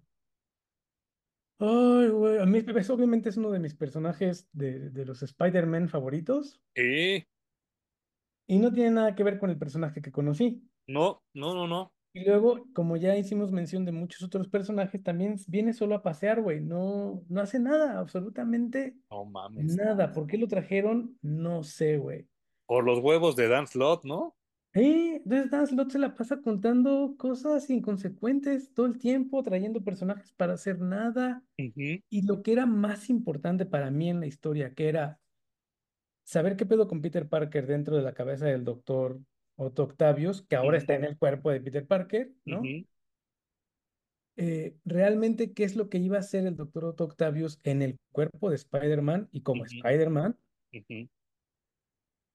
Eso no, no lo explora del todo, así como que también lo explora muy por encimita. Y lo otro que se me hizo bien interesante era esta relación con Ana María, se llama, ¿no? Y la, la enanita. Que es una chava que es más o menos su par, porque tiene también ideas muy revolucionarias y es una científica chingona. Sí. Y para mí resultaba muy interesante cómo se iba a relacionar este personaje del doctor Otto Octavius Nerdazo, ujú. pendejísimo, con esto que parecía que iba a ser el amor de su vida y tampoco lo exploran, güey. No, no, no, no, ni siquiera te dicen en qué acaba el pedo. No, me dio muchísimo coraje, o sea, todo, todo el potencial que tenía esta historia se fue al carajo. Yo creo que ni siquiera Dan Slott sabía en qué iba a acabar, güey. No, no, porque siguió, lo único que siguió haciendo es meter personajes, personajes, personajes que fueran dando nuevas situaciones, situaciones, situaciones, pero que no construían una historia global para Ajá. terminarla chingón. Solo los metía, hacían su cameo, armaban su desmadre, no pasaba nada, metía a otro y pasaba lo mismo, metía a otro y pasaba lo mismo, metía a otro y pasaba lo mismo. Y al final se, le- se acordó que Peter Parker todavía existía porque quedó, Sí. yo creo que, no sé, una pequeña idea de Peter Parker, porque hubo un momento en el que el Doctor Octopus decide borrar a Peter Parker de su cerebro. Dijo, me Ujú, servía para, para ver tus recuerdos, para saber cómo interactuar con la gente que estoy viendo en tu mundo. ujú. Entonces te voy a dejar allí, pero ya en el momento en el que Peter Parker se empezó a poner muy, muy fuerte, Muy insistente. Dijo, te voy, te voy a borrar, güey. Y lo borró de su mente, desapareció Peter Parker. Otra vez no explica cómo, por qué, nada, solamente empieza a aparecer de nuevo Peter Parker en la Sí. cabeza de, de Octavius y resuelve el conflicto de hace 15 cómics Ajá. que metió de pura paja y lo resuelve también de una manera en la que no explica y como no explica, no explota, no pasa nada. Nada. Eh, me acuerdo que me dijiste, falta la parte de Venom. Pero la parte de Venom no me supo a nada. Llega el rey de los cojos, diría Luis Miguel. Flash Thompson ya sin piernas, con el, con el simbionte que lo hace tener piernas. Y aparte, pues resulta que, que Flash Thompson es más chingón que Eddie Brock y controla a Venom a la perfección, ¿no? El agente Venom en este momento era Oh, Agent Venom. no mames, horrible, horrible. Y luego eh, el Superior Spider-Man decide separar el traje de Flash Thompson. Sí, sí. Entonces el traje se agarra del Doctor Octopus, de Superior Spider-Man. y Entonces se vuelve más malo de lo malo que ya era el Superior Spider-Man. Ajá. Y luego se va el simbionte. Y se Se acabó la historia. Ah, pero para eso ya se volvió Superior Venom en un cómic. Ah, güey, sí, además dio, su- supongo yo que para sacar portadas de Superior Venom. Ajá. Pero no pasó nada, güey. No, Nada, no, no, nada, nada. no, no, no. Y luego viene esto que tú me dijiste, Yo pensé que se iba a poner bien chingón la guerra de los goblins, lo anunció. Sí, Que sí, empiece la guerra de los goblins, el Duende. Verde, ¿no? Sí, sí, sí. No soltaron un solo madrazo. Ni uno se suelta, güey. Ni uno. Yo me imaginaba acá la pinche guerra de calabazas, güey. De pinches acá de los toques que daban los dos, güey. No, y pura Y mamada, güey. Nada, se van a dar un encontronazo y dice el Duende Verde, no, ¿sabes qué? Creo que nos conviene que, que seamos amigos mejor. Porque hasta ser amigos, güey. y, y no, y, Después de que son amigos, sí deciden ya darse un encontronazo que dura dos páginas dos páginas. y no era Hobgoblin. No, era el, era el sobrino del Ben Urich, ¿no? Ay. No, era otro güey que creo que, que como que le habían lavado el cerebro para que se hiciera pasar por Hobgoblin.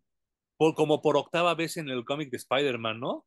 Porque hasta Flash Thompson Mm, una vez le tocó eso. Y al esposo de, al esposo de Betty Brandt. Porque el sobrino de Ben Urich ya estaba como soldado en el ejército este de... Se autonombró de Goblin King, Sí, es cierto. Y ahí, ahí ya era como el Goblin, no me acuerdo qué madres, ¿no? Pero sí es cierto, ya era como su gato.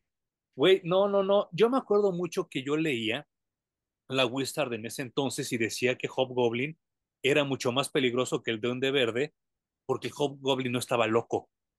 Y por eso ese güey calculaba bien sus cosas y no hacía mamadas como Norman Osborn, ¿no? Yo cuando vi que se iban a pelear dije, no mames, este va a ser un mega tiro bien chingón. Y salieron con su mamada como de Deadpool 2, cuando al Juggernaut le meten toques por la cola. Así, güey, así de culero estuvo esta pelea, güey.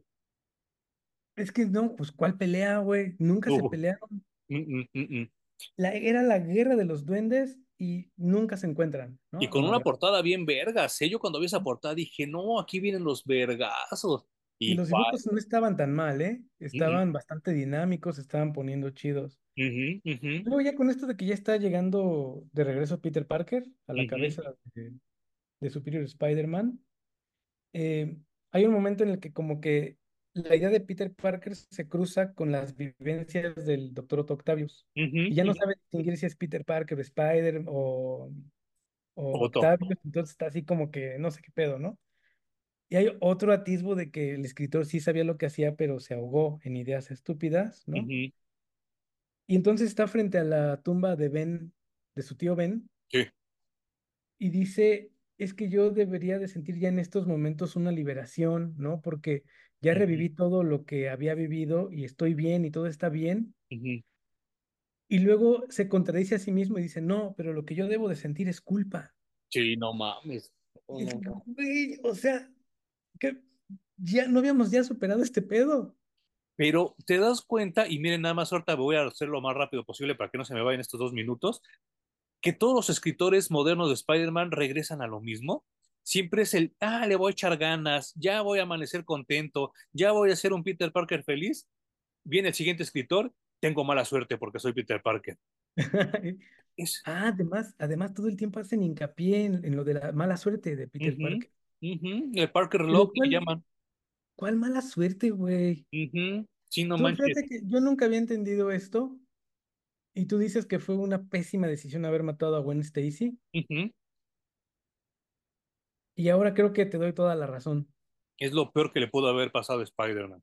Creo que la muerte que lo define como superhéroe ya le había pasado, no tenía por qué venir a pasarle otra de la misma manera en la que lo hiciera sentir culpable, ¿no? Claro. Al contrario, si se iba a morir alguien que le hiciera superar la primera y decir, ahora hice todo lo que pinches pude y no lo logré, pero me quedo con la sensación de no pude haberlo hecho mejor. Y cuando tres cómics antes ya habían matado al papá de Gwen, güey, o sea, ¿para qué? Exacto, no, no, innecesario. Eh, quiero terminar ya rápidamente con este, con- eh, que es esto, que es bastante tortuoso para mí. Eh, así como acabe esta reseña, así voy a ir a venderlos, porque si no me los pienso quedar de ninguna manera estos compendios. No, Eh, y espero que ustedes hagan lo mismo, tengan dignidad. No, están horribles. dignidad, güey. Es que, eh, sin hacer mucho preámbulo, el Duende Verde destruye la vida actual del Superior Spider-Man y entonces como Peter Parker ya regresó, Octavius dice, tienes razón, creo que el Spider-Man superior eres tú, Peter. No mames. Ve y atrapa al Duende Verde, güey. Y luego para atrapar al Duende Verde se encuentra el Spider-Man 2099, que según yo aquí resume todo lo que fue Superior Spider-Man. Le dice Peter Parker, ahora Spider-Man, al Spider-Man 2099. Ah, es que cambié de cerebros con el Doctor Octopus y no, no sé qué ha estado pasando, pero voy a ir a pelear contra el Duende Verde. ¿Por qué no vienes y me ayudas? Y responde el Spider-Man 2099. Ah, sí, fíjate, eso suena lo suficientemente estúpido para ser verdad. Vamos. Sí, no, no, no. Y también cuando le dice a Mary Jane, no, es que no era yo, era el doctor Pulpo y este, ¿verdad? perdóname por lo que te dije. Y la Mary Jane así de, ah, cámara. Ah, bueno, sí, ya sabía casi, ¿no?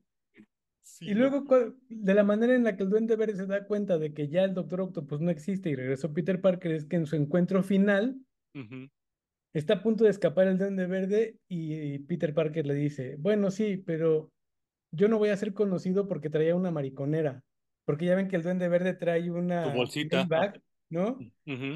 Y ahí voltea el Duende Verde y dice, oh no, está de regreso Peter Parker. ¿Por Y qué me ya, hizo, güey, por se qué me hizo una broma? Doctor Octavius.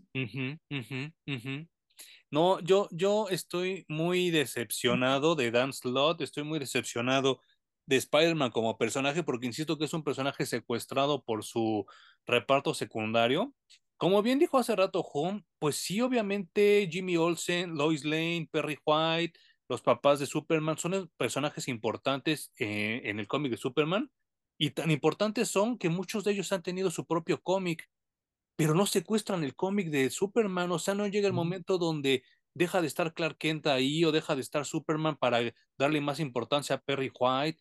Y, y también en esta onda de no le abona nada y nada más hago las cosas por berrinche y capricho, el cómic literal acaba en su última página con Jonah Jameson renunciando a la alcaldía. No, no mames, Así terrible. acaba este ron. Eh, hay, hay también una parte en donde eh, Ana María, la novia del Superior Spider-Man, se encuentra con Peter al final y se avientan un chingo de paneles en donde intentan que sea muy emotivo, pero ellos de entrada ni se conocen, güey. No, no. Eh, no sé de dónde le sale a Ana María decirle a Spider-Man, tú conoces a Peter Parker.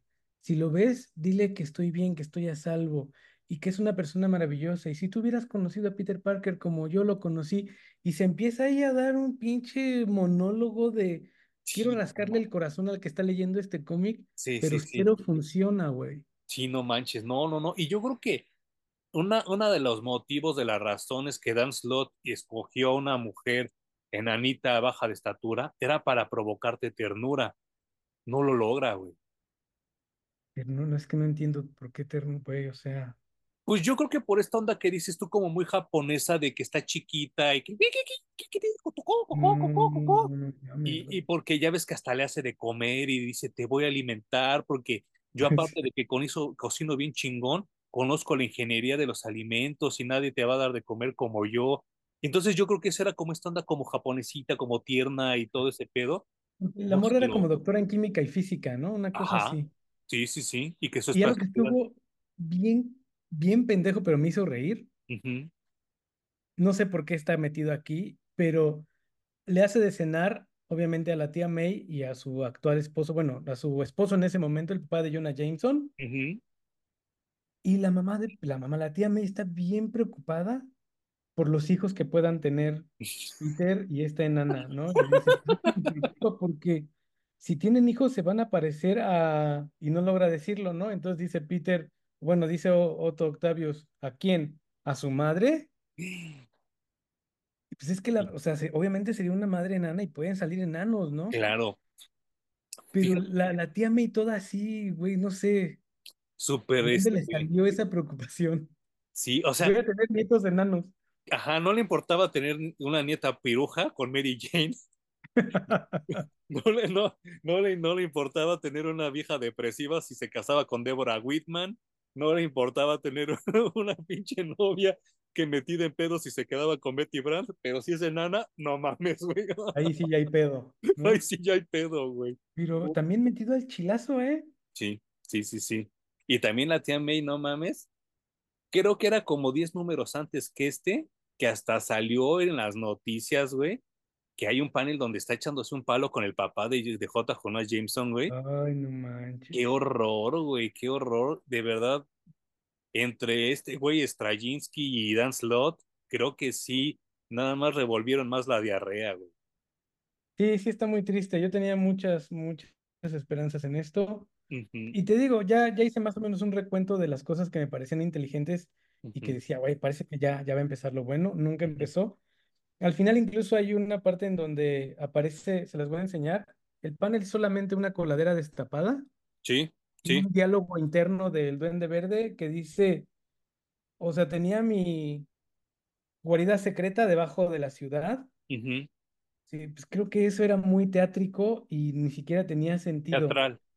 Sé qué estaba pensando, güey, es como, güey, tú mismo sabías que estabas escribiendo algo totalmente fuera de personaje para el Duende Verde, te valió madres y todavía te atreves a poner en el epílogo qué estaba pensando.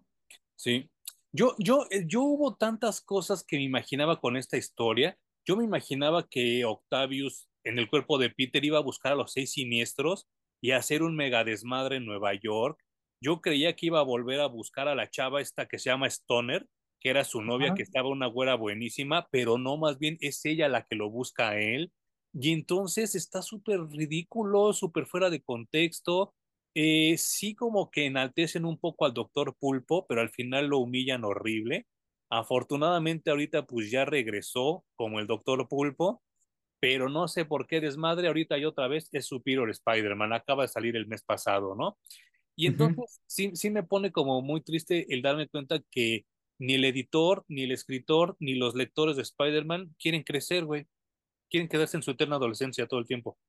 Pues bueno, les gustó Dark Knight Spider-Man, güey, o sea, Sí, si eso les gusta, pues dense. Yo creo que ya no vamos a volver a ver ese Peter Parker adolescente, güey, ¿no? Mm, mm, mm. No, porque a los señores no les gusta, a los cuarentones y cincuentones, No, ya lo quieren ver casado con Mary Jane y con hijos, y pues Sí, bueno, sí, sí, sí. ni pedo. ¿Algo más que quieras decir para cerrar con Superior Spider-Man Home?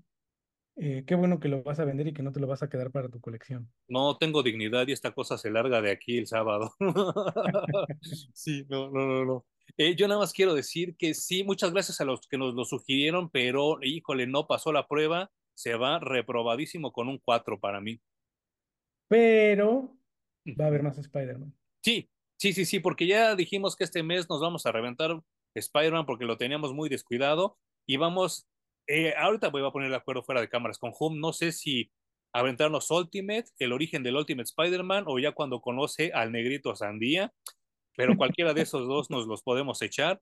Y este, te tengo una noticia, Home, que la habíamos comentado de pura caca la semana pasada entre tú y yo Ajá. ahora se hizo un mega escándalo a lo cabrón.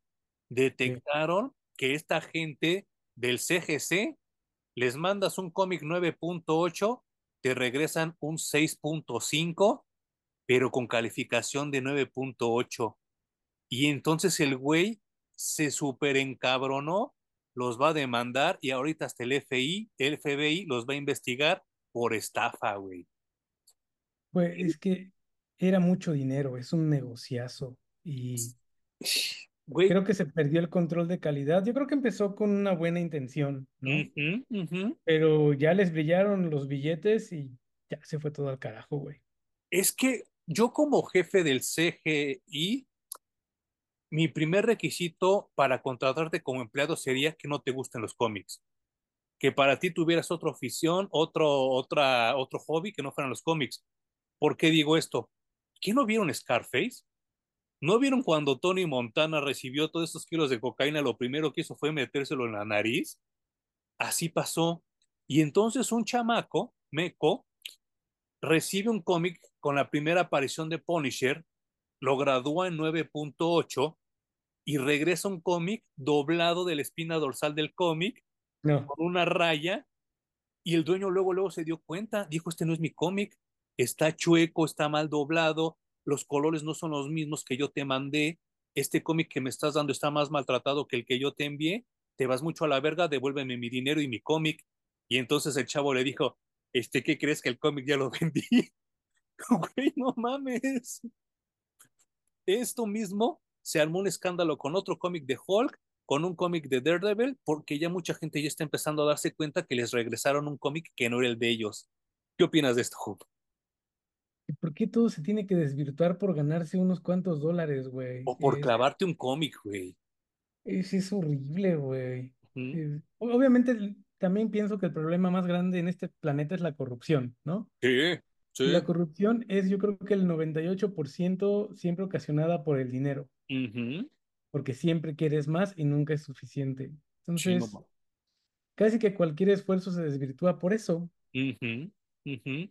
Pero qué, qué, qué, qué- digo, los cómics que tú tienes graduados y calificados no son tan viejos, pero la No, primera aparición de Punisher ya de tener sus 50 años, pues es un cómic ya bastante viejo, güey, pues tan solo del Superior Spider-Man que acabamos de hablar, ya pasaron 10 años. 10 años.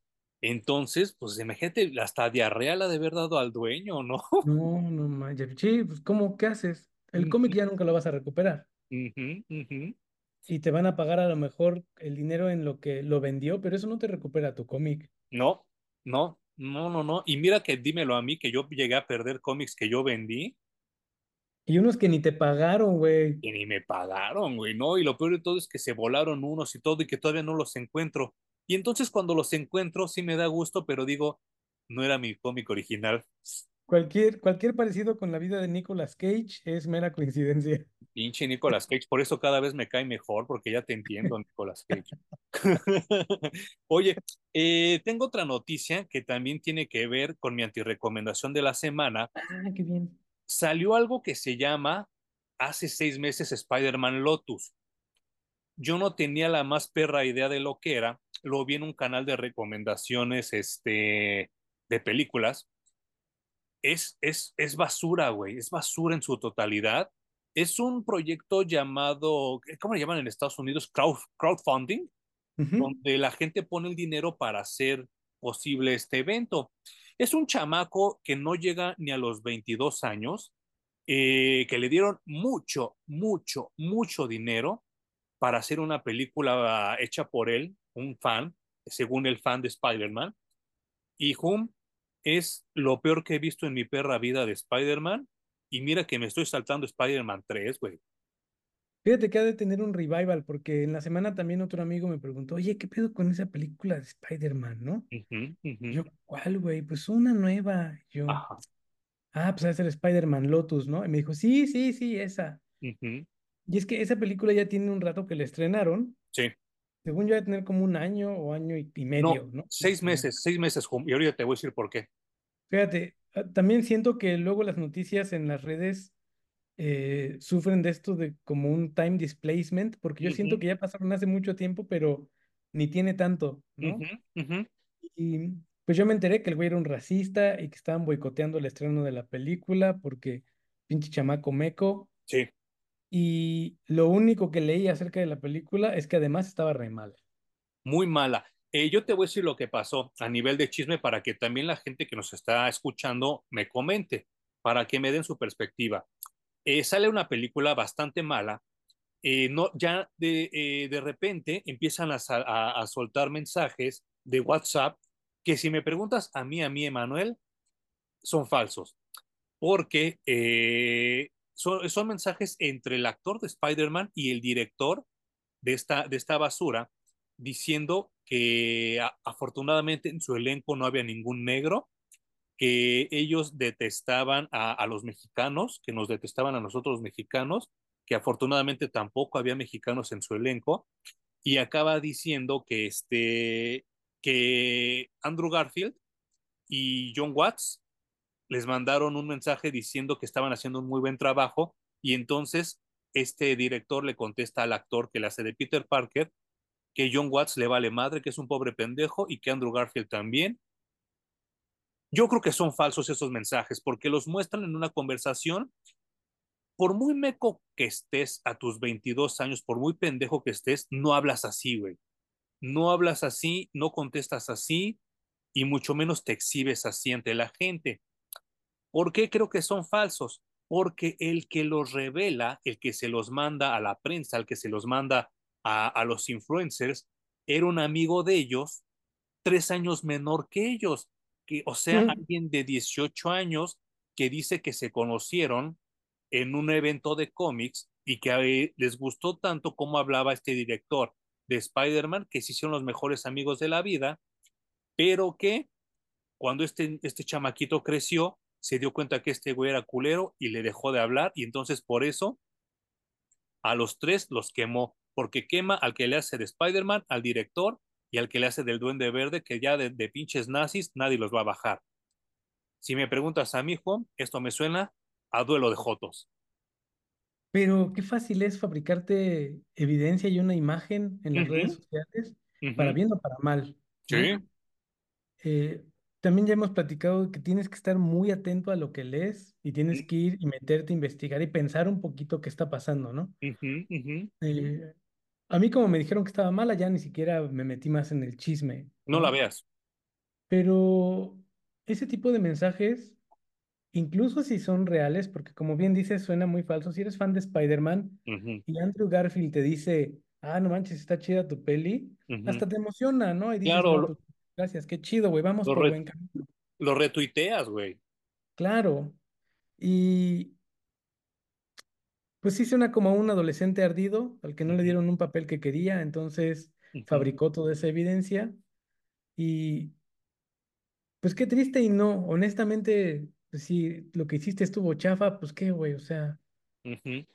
Y aún, ¿sabes qué? Tú y yo hemos cruzado mensajes, incluso pláticas privadas, en donde nos expresamos muy mal de algunas cosas, ¿no? O de personas. hasta chistes al respecto. Exacto, exacto. Entonces creo que vuelvo a, hay que separar siempre lo que dice una persona de lo que hace, de lo que es, de lo que viste, de lo que...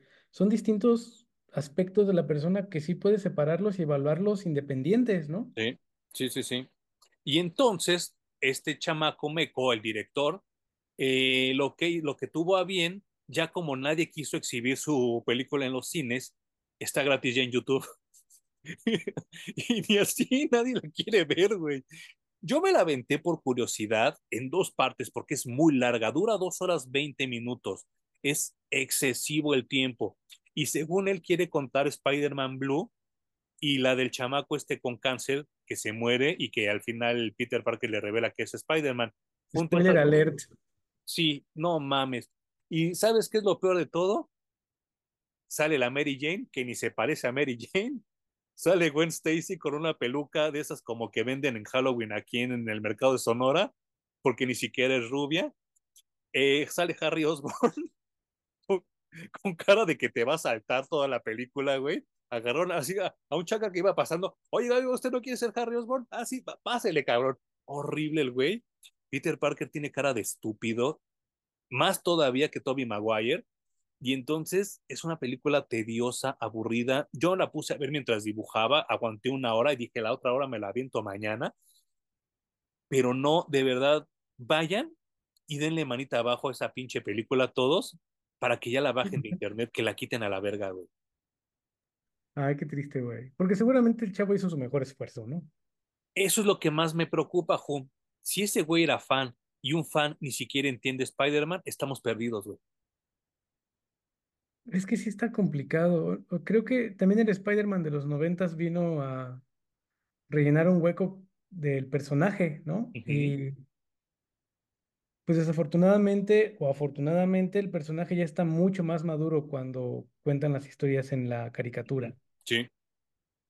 Y pues sí, también sufre mucho y se queja mucho de todo lo que le pasa. Y está muy manoseado ya, güey. O sea, recordemos que en los 90 resetearon Spider-Man tres veces. La primera con el clon, la segunda con los papás y la tercera con Ultimate Spider-Man. O sea, tres reseteadas en menos de una década se me hace demasiado, güey. Que por cierto, esto de los papás, qué saga tan mala también, ¿verdad? Sí, que los revivieron. Entre comillas, sí, sí, sí, Y esa es mi antirecomendación también de la semana, Jun. Fuck.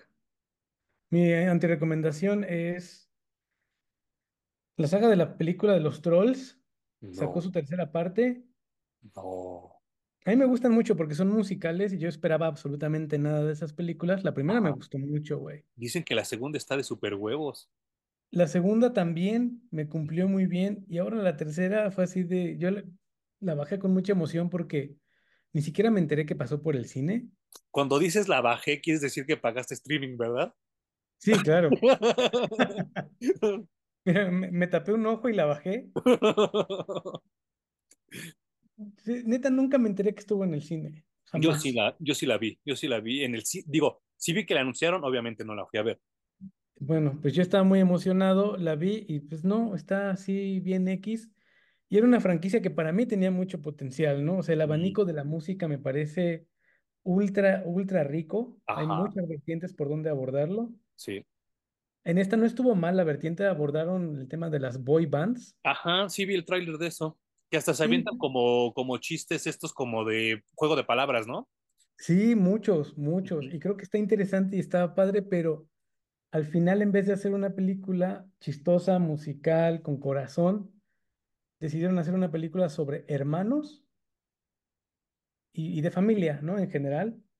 Y si sacaron historias así, súper de la manga, les sacaron hermanos a casi todos los personajes No, que ya habíamos conocido en los trolls, personajes que en su perra vida han mencionado que tenían un hermano o una hermana y de pronto así, puff, tienen hermanos, ¿no? Y se inventaron una historia súper chafa que ni era necesario.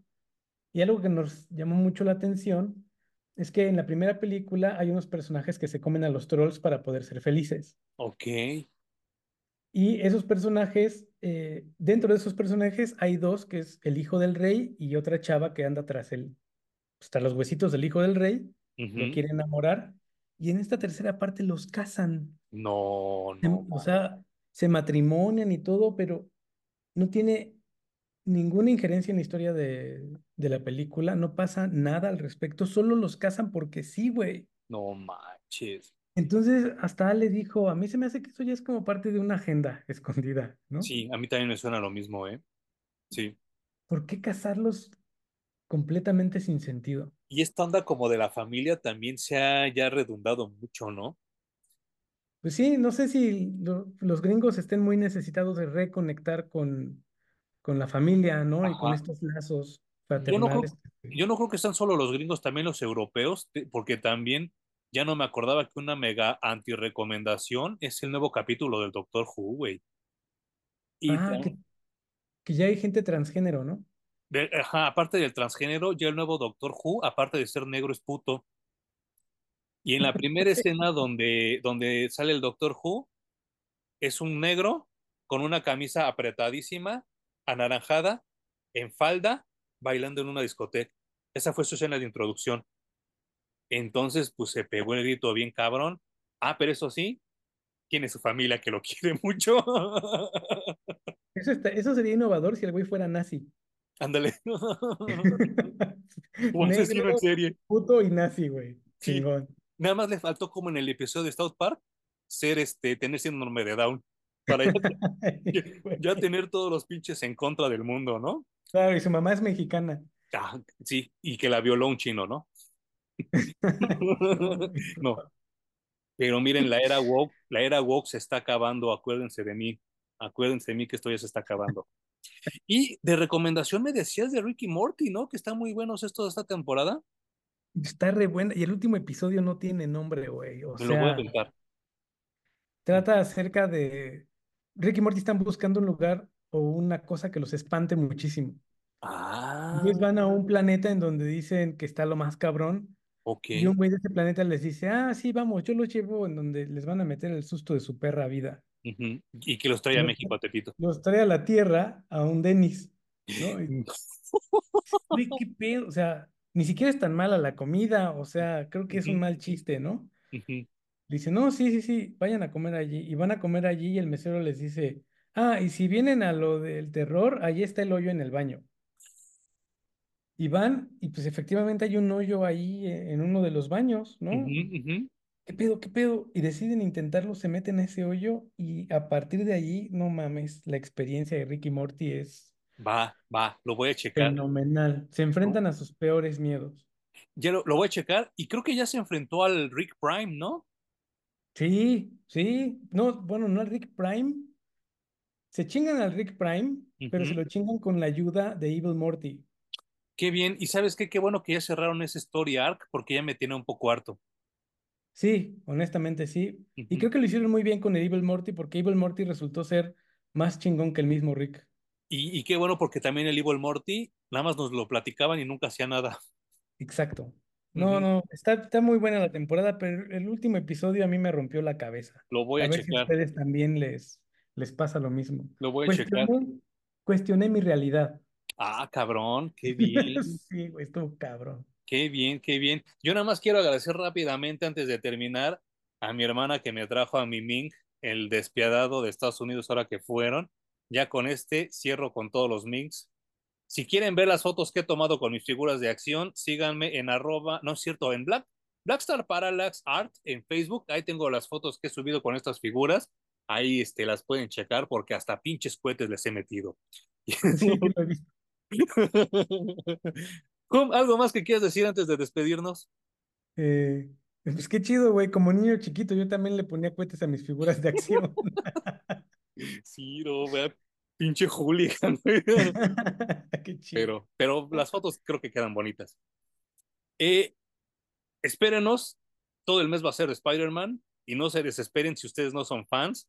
Síganos oyendo porque saben que siempre tenemos al final estas secciones muy cagadas que disfrutamos mucho.